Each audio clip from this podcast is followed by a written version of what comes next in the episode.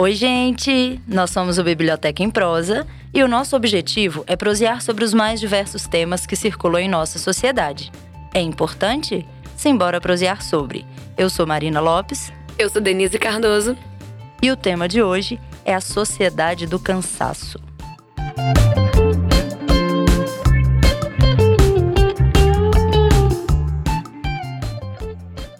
O filósofo Michel Foucault teorizou sobre a sociedade disciplinar, na qual estruturas como escolas, cadeias e hospícios existiam para nos vigiar, punir e criar mecanismos para uma coletividade de indivíduos disciplinados. Porém, o filósofo sul-coreano Byung-Chul Han afirma que essa não é mais a estrutura em que operamos no século XXI.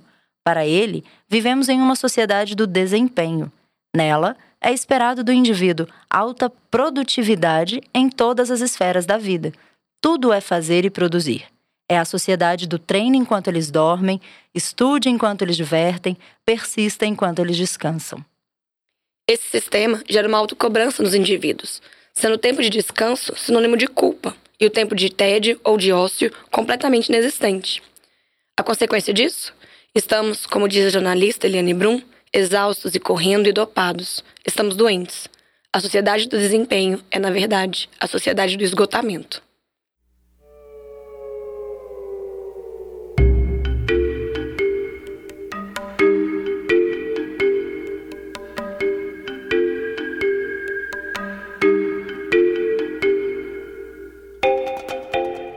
Gente, essa ideia da, de ficar né, nessa, nessa frequência que a gente, que a gente tá, tem vivido, o mais, mais comum que a gente tem visto realmente são os adoecimentos, né? Viver essa sociedade tão agitada, tão acelerada, tão cheia de afazeres, tão cheia de coisas, né? O tempo todo coisas a fazer, ela tem nos deixado afastados de nós mesmos. E o pior de tudo é que isso tem sido é, uma, uma confusão mesmo dentro daquilo que a gente propõe. Porque enquanto a gente tinha, segundo né, o Foucault, a sociedade do vigiar e punir, né? É, agora a gente substitui essa, essa vigia e essa punição que antes eram efetuadas por algumas determinadas instituições, a gente acaba substituindo por nós mesmos e tornamos nós o nosso próprio carrasco. A Eliane Brum, nesse texto que ela publicou em 2016 no El País, é, o texto Exaustos e Correndo e Dopados, ela aponta exatamente essa condição de que nós agora habitamos num, mesmo corpo aquele que é o chefe e também o empregado. E, e acabamos, como, como eu estava dizendo, é, sendo nós o nosso próprio carrasco, né? Sendo nós mesmos o nosso próprio carrasco. É, o Byung-Chul chama isso, inclusive, de que nós somos todos agora empresários de si mesmo. E, teoricamente, geraria uma liberdade, né? Só que é uma liberdade que, na verdade, gera essa sensação de esgotamento por conta dessa pressão de estar produzindo o tempo inteiro, de estar consumindo o tempo inteiro, de estar sendo produtivo o tempo inteiro. A gente pega até aquela ideia do Foucault, do panóptico, né? Uhum. Aquele sistema que existe para vigiar o tempo inteiro, tudo na sua vida. E esse panóptico, ele é substituído pela vigilância é, nossa, da nossa própria vida, e também alheia da própria vida, porque toda a nossa produtividade e tudo que a gente faz, a gente tem que mostrar para ganhar curtidas nas redes sociais. Então, com isso, né, o sistema de coerção ele não é mais externo, ele não vem de fora de uma sociedade disciplinadora, mas sim um sistema de coerção interno. Nós trabalhamos cada vez mais, principalmente para que a gente se sinta merecedor de um sucesso, de algo que a gente quer atingir. E é uma pressão gigante de nós para nós mesmos. É, e essa questão Aí a gente entra em, em vários aspectos disso, né? Mas eu queria focar nessa coisa de, de sermos, então, merecedores. É, quando a gente trabalha buscando sempre, né, o, o, tempo todo, produtividade, alta produtividade, muita produtividade, a gente acaba achando que para tudo nós temos que merecer, né? Não é que não mereçamos e que não devemos merecer, mas é porque vira uma busca por um merecimento de uma coisa muito grande, né? A gente acaba querendo merecer é um salário muito alto, a gente acaba querendo merecer uma vida X ou Y, com conforto X ou Y, com viagens de tal forma, e a gente acaba virando uma busca insana por uma produtividade que nos tira o descanso, que nos tira o sossego. E aí, dentro desse campo daquilo que seria a meritocracia, né? A gente acaba pensando que só somos merecedores se nós vivermos exatamente dentro dessa forma né? E aí a gente tem que trabalhar muito estudar muito e trabalhar mais e estudar mais, porque ainda não é suficiente dentro da ideia do mérito. E aí a gente merece trabalhar mais, a gente merece estudar mais, porque se nós não tivermos esse merecimento, é como se a gente não se bastasse. E isso é muito cruel. E aí eu volto na ideia do carrasco, né? Porque aí nós acabamos atuando de forma que o tempo todo nós estamos corrigindo a nós mesmos porque estamos trabalhando pouco. Então, se eu tenho um tempo livre, esse tempo livre eu tenho que trabalhar para que eu tenha um merecimento.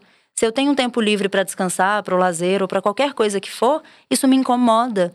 Se eu não tenho, entre aspas, o que fazer naquele momento, fecha aspas, eu tenho necessariamente que ter mais trabalho, porque não ter o que fazer é uma condição que me deixa alheio à sociedade na qual eu estou. Então eu não tenho mérito. Se eu tenho tempo livre, eu não tenho mérito. Se eu descanso e tenho lazer, eu não tenho mérito. Então, para onde caminhamos com isso, né? Inclusive, a gente tem muita dificuldade hoje em dia de não fazer nada, né? O que, que a gente. Quais são os momentos da nossa vida que a gente realmente não tá fazendo nada? Porque eu acho que o único momento da minha vida que eu não tô fazendo nada é, sei lá, no banho. Porque o resto do meu dia eu tô consumindo conteúdo ou produzindo alguma coisa. Se eu tô lavando vasilha, eu tô ouvindo um podcast no YouTube. Se eu tô dirigindo, eu tô ouvindo um podcast o tempo inteiro. Com muita essa ideia. Eu não posso ter tempo livre. Eu tenho que estar ou produzindo algo ou consumindo algo para que eu possa produzir mais. E isso gera todo um problema da ideia de que é, o, o, esse ideia do merecimento, quanto mais eu trabalho, mais eu mereço ter coisas, isso acaba gerando o quê? Frustração. Porque se eu não estou atingindo o que eu, tô, o que eu esperava que eu atingisse, quer dizer que eu não trabalhei o suficiente. Então, eu procuro ali mecanismos para que eu possa render mais, trabalhar mais, focar mais. E isso, de fato, não gera uma maior produtividade, gera maior exaustão. E aí a gente fica exausto mesmo e continua correndo atrás das coisas, buscando esse tal mérito que ele só nos conduz a, a mais mérito de trabalho. Né? Essa frase do treine enquanto eles dormem, estude enquanto eles se divertem, persistam enquanto eles descansam, isso vira quase que um mantra para a sociedade, né? para os indivíduos da sociedade, porque a gente acaba buscando realmente viver isso. E, e isso não é, não, assim, né? No meu ponto de vista, isso não é justo, porque a gente, quando a gente trabalha muito, a gente merece descanso. Quando a gente estuda muito, a gente merece descanso né? E a gente não tem esse, esse momento, porque a gente acha que não, que tá errado. E aí nós conduzimos o nosso corpo a total exaustão, assim. A gente exaure as nossas forças por completo. Até porque a gente tem centenas de estudos que comprovam que sem descanso e sem o sono, a gente fica improdutivo. A gente não consegue produzir se a gente não descansa. Então não existe isso de estude enquanto eles dormem. Você tem que dormir para você para você conseguir processar aquele conhecimento, senão de nada adianta.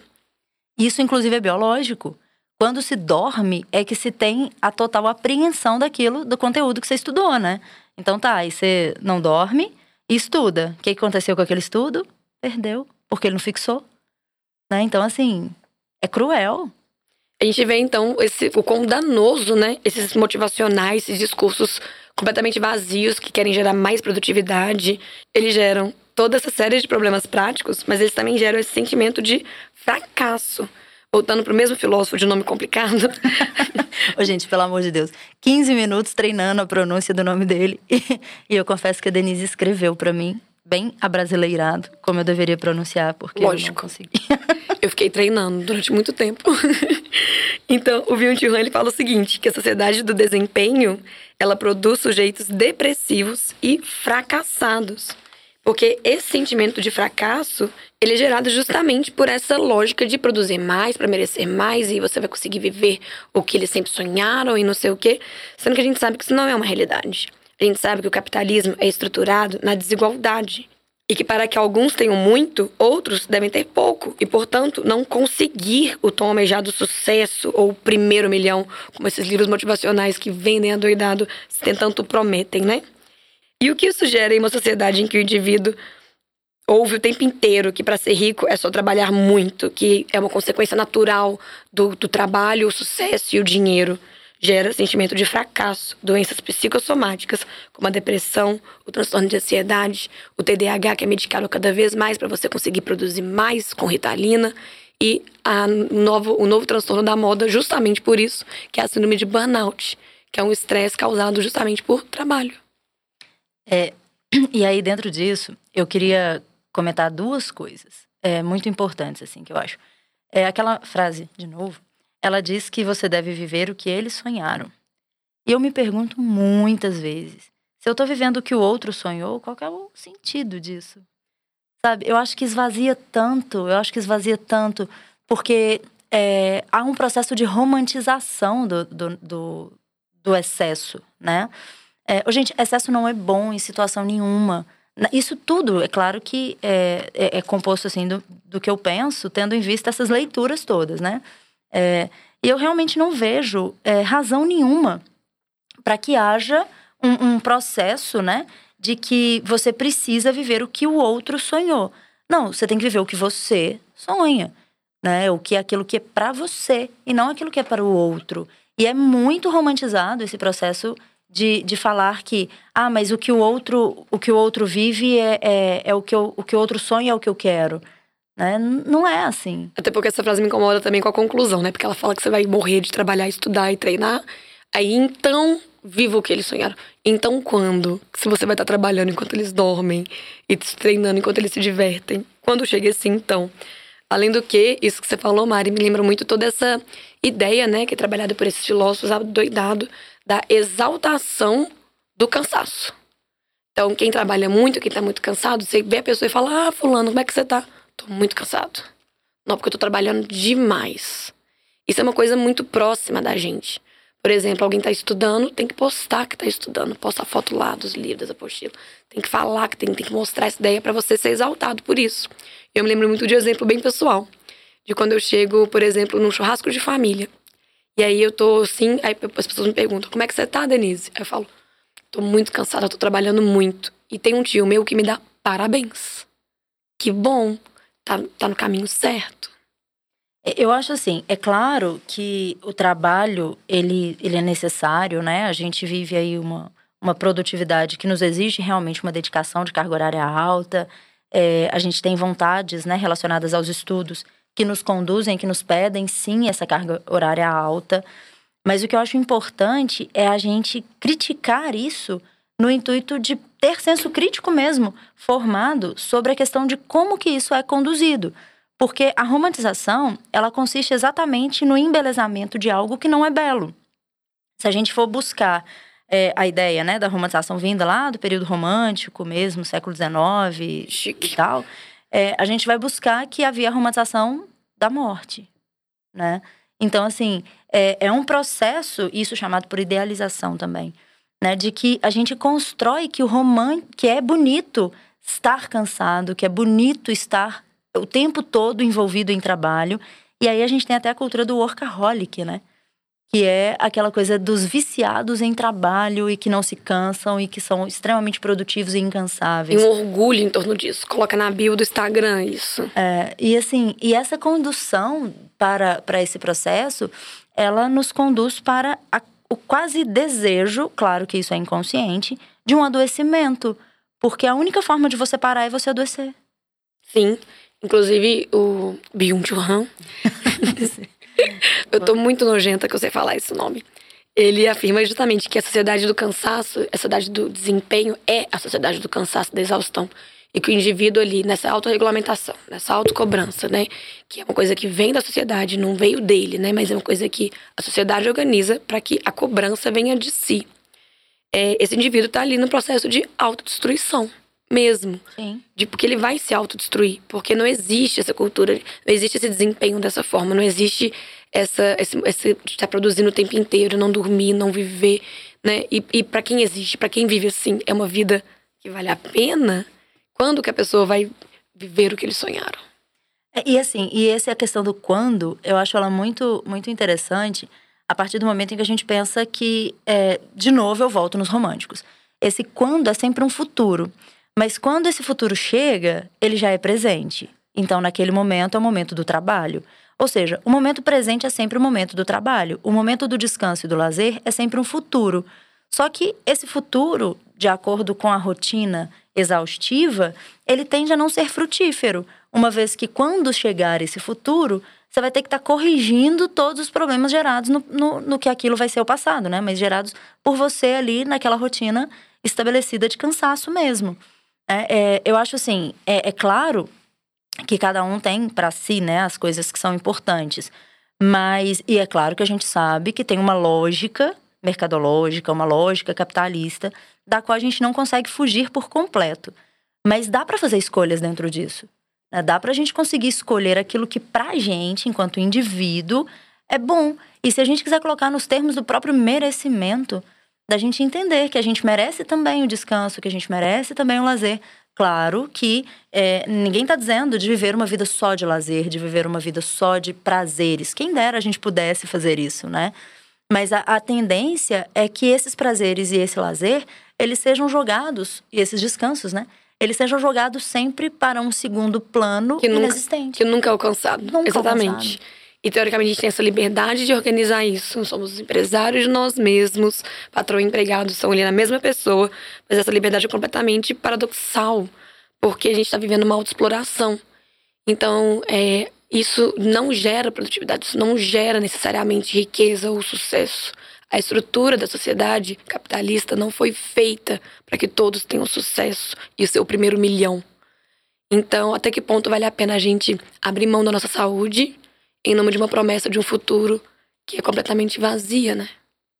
É, e eu acho triste isso, pensar que a gente, é, a gente cria, né, essas, esses ideais, a gente cria essas fantasias, é, tendo a quase certeza de que se eu trabalhar muito eu vou ter o meu milhão. É, e aí vive-se em busca desse tal milhão. E né? frustra-se com essa busca. E frustra-se com essa busca. Porque de repente se vê adoecido, né? E aí, gente, falando da questão da medicação mesmo, que acaba tendo que fazer parte de uma rotina, né? E, e o quão banalizado é o fato de tomar remédio. Você olha para grupos né, de, de colegas de trabalho que, que que atuam numa mesma empresa. E se você observar bem, todos né, dentro dessa mesma rotina, a quantidade de pessoas que consomem medicação, aquele que não se medica é tido como uma exceção. E é quase como se, se, entre aspas, tivesse aquela ideia: até quando que você não vai tomar remédio? Até quando você vai resistir sem tomar uma medicação? É lógico que existem casos, né, que a medicação ela é essencial, que ela é super importante. Isso aí são casos em que há necessidade disso. Mas você tomar a medicação para estar o tempo todo produzindo, sendo que foi exatamente essa alta carga de produtividade que te conduziu para a, a ingestão da medicação. Inclusive, é, toda doença psíquica ela passa a ser um problema quando ela te atrapalha a produzir. A gente vê isso, por exemplo, no TDAH. Sim. Que o problema é você não conseguir focar. Porque a hiperatividade, até pelo, pela Associação de Psiquiatria Americana, a, a hiperatividade, se ela gera produção e criatividade e tudo mais, ela não é vista como um problema. Então, todo esse, isso é para a gente conseguir produzir o tempo inteiro, não é? Toda essa ideia desses, dessas palavras-chave de projeto, motivação, iniciativa, eficiência, flexibilidade, acaba que a gente é, acaba introjetando isso de uma forma que a gente se sente impossibilitado de recusar, de dizer não e de viver outra opção de vida, que não essa de produzir o tempo inteiro e buscar esse inalcançável o tempo inteiro. É, e aí a gente acaba vendo na sociedade uma série de, de, de, de pessoas, né? Que, tão, que atuam nessa condição de estimular essa superprodução, e são discursos lindíssimos, belíssimos, e que conduz... Vende livro, que é uma beleza. Vende livro, vende, se... vende Nossa, tudo. Se colocar um palavrão na capa, vende Nossa, esse livro. mas aí vende mesmo. É, e aí vende, e, e, junto com o livro, né, eles estão vendendo, na verdade, uma ideia que reafirma todo esse estresse que as pessoas devem viver, né? E aí coloca esse devem viver. Porque se você não vive isso, você está fora da sociedade. Por outro lado, tem uma galera que também atua muito na, na vibe da, da ironia com isso, né?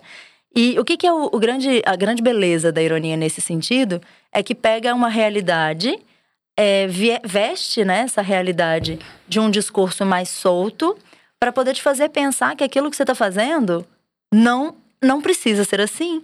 Né? É como se a gente tivesse ligado um piloto automático, ido, e aí essa, essa galera vira e fala: aqui, aqui, você já parou pra pensar no que, que você tá fazendo? aqui, meu, meu, meu, amigo, isso é meio loucura. Moris, vamos por outro lado.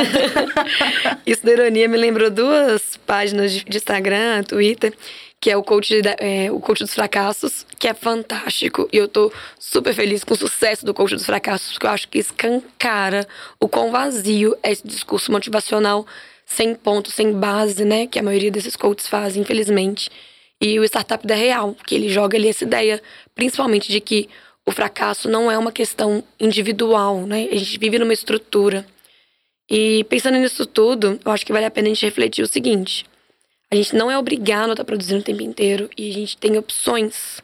A gente tem opções de, de dizer não, a gente tem opções de priorizar a nossa saúde mental, psíquica e física frente a essa ideia de produzir o tempo inteiro, de produtividade o tempo inteiro. E saber que, apesar da estrutura da sociedade ser essa, né, é, a gente está ali, a gente tem essas opções, a gente tem essas escolhas frente a essa autorregulamentação, essa autocorreção, que a gente pode ter um controle disso e diminuir essa autocobrança que é altamente destrutiva. É, e, e assim, essa, essa questão de poder escolher é uma das, das coisas que eu, que eu mais prezo, assim, para mim e que eu tento passar, né, à frente. No sentido de que é, escolher não fazer alguma coisa, escolher não não, é, não estar o tempo todo envolvido com, com o trabalho ou com o estudo, significa escolher você. Né? Significa que quando a gente faz essa escolha, a gente está escolhendo a gente mesmo, a gente está escolhendo a nossa vida, a gente está escolhendo as nossas prioridades. E ter a consciência de que sair da escolha daquilo que é você para entrar na escolha daquilo que dizem que você tem que escolher é sempre abrir mão de você. E eu acho que esse é o ponto, assim. Quando a gente se dopa com medicação, mesmo que seja para aumentar o nosso ritmo, né, cafeínas, energéticos e tudo mais, a gente está tirando da gente mesmo o que a gente é, para poder substituir por uma coisa que espera que a gente seja. Né? E isso é muito complicado. E aí, assim, para fechar, eu gosto muito do texto, né, do fechamento que a Eliane Brum usa no Exaustos e Correndo e Dopados, né, lá no, no El País, em que ela, ela faz uma reflexão metafórica muito interessante, que ela diz exatamente o seguinte. Ela defende, né, ao longo do texto, a questão de, de coexistirem senhor e escravo ao mesmo tempo no mesmo corpo, e aí ela fecha, sem, é, abre aspas, senhor e escravo ao mesmo tempo, temos uma chance enquanto houver também um rebelde. Escutá-lo é preciso, anestesiá-lo não é. Fecha aspas. Então, assim, eu acho brilhante esse fechamento da Eliane, porque é exatamente dentro do que a gente veio falando, né, ao longo desse, desse episódio todo. Que é a questão de que existe dentro da gente uma vontade de, de fazer diferente, existe dentro da gente uma vontade de a gente dar ouvido pra gente mesmo. E a gente vai silenciando, dopando isso, né? E aí acaba que a situação ela, ela se torna. A gente se torna máquina. Só que nós não somos máquinas. E aí, gente, eu acho que essas considerações, né, que a gente que a gente teceu aqui ao longo do podcast, claro que ela vem de uma série de leituras nossas, de uma série de, de perspectivas e principalmente de uma série de vivências. Né? Falar sobre isso parece que a gente está falando de um ponto diferente, né? Não, estamos todo mundo na mesma roda aí do workaholic, tá? todo mundo refletindo sobre isso de forma a, a, a, tentar né, encontrar mais de nós mesmos dentro desse caminho. Todo mundo querendo deixar de estar exaustos e correndo e dopados. Então é isso. Chegamos ao final de mais uma prosa. Esperamos ter contribuído para novas reflexões sobre o tema, mas não encerrá-lo. Você pode acompanhar nossas outras discussões também pela página do Instagram, arroba Biblioteca em Prosa. Até a próxima!